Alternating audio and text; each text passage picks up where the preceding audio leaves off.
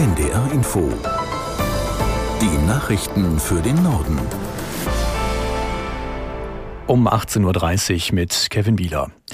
Bei den israelischen Angriffen im Gazastreifen sind bisher mehr als 2200 Menschen getötet worden.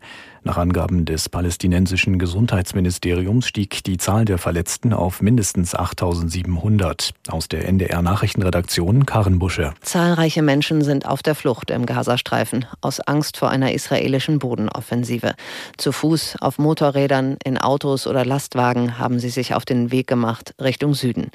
Israel hatte den Palästinensern bis gestern Abend Zeit gegeben, den Norden des Küstenstreifens zu verlassen. Und auch für heute hatte die Armee eine sichere Fluchtroute zugesichert. Bis 15 Uhr sollte es auf einem markierten Weg keine Angriffe geben. Das israelische Militär hat nach eigenen Angaben seine Truppen für die nächste Einsatzphase in Stellung gebracht. Zudem wurde bekannt gegeben, dass zwei hochrangige Hamas-Kommandeure getötet wurden. Und an dieser Stelle muss ich mal kurz die NDR Info Nachrichten unterbrechen. Hier ist der NDR Info Verkehrsservice. Achtung, in Hamburg auf der B75 Buchholz Hamburg in Höhe Hamburg-Kornweide werden Gegenstände auf die Fahrbahn geworfen. Seien Sie vorsichtig auf der B75 Buchholz Hamburg in Höhe Hamburg-Kornweide. Und jetzt weiter mit den Nachrichten. Außenministerin Baerbock hat bei ihrem Besuch in Ägypten die Verbesserung der humanitären Lage im Gazastreifen angemahnt. Von den 2,1 Millionen Menschen in der abgeriegelten Region seien zahlreiche auf internationale Hilfe angewiesen, sagte Baerbock in Kairo. Die Lage hat sich in den letzten Tagen weiter verschärft. Den Menschen in Gaza fehlt es gerade an allem.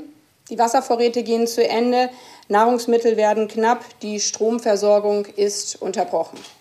Auch deshalb bin ich gerade nonstop mit den Vereinten Nationen und unseren anderen Partnern darüber im Gespräch, wie wir jetzt humanitäre Güter nach Gaza bekommen können. Außenministerin Baerbock. Nach dem Treffen zur Migrationspolitik hat sich Bundeskanzler Scholz zuversichtlich geäußert, eine gemeinsame Lösung mit den Ländern und der Opposition zu finden. Der Kanzler sagte bei einer SPD-Versammlung in Brandenburg, Migration sei ein Thema, bei dem Probleme miteinander gelöst werden sollten.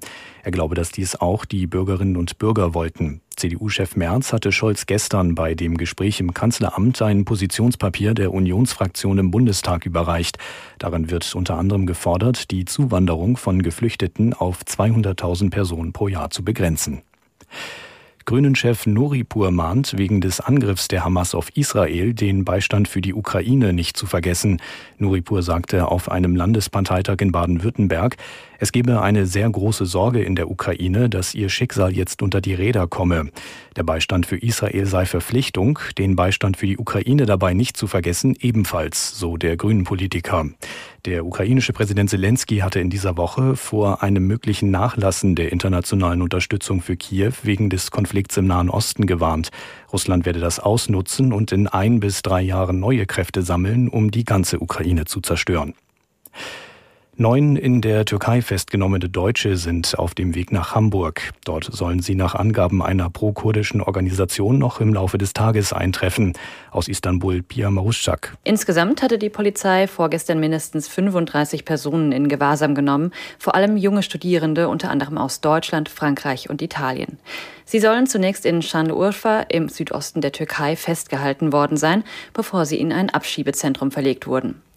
Die Festgenommenen wollten angeblich an einer Pressekonferenz im Rahmen einer verbotenen Demonstration in Şanlıurfa teilnehmen, bei der es um Kritik an den jüngsten türkischen Angriffen in Nordsyrien ging.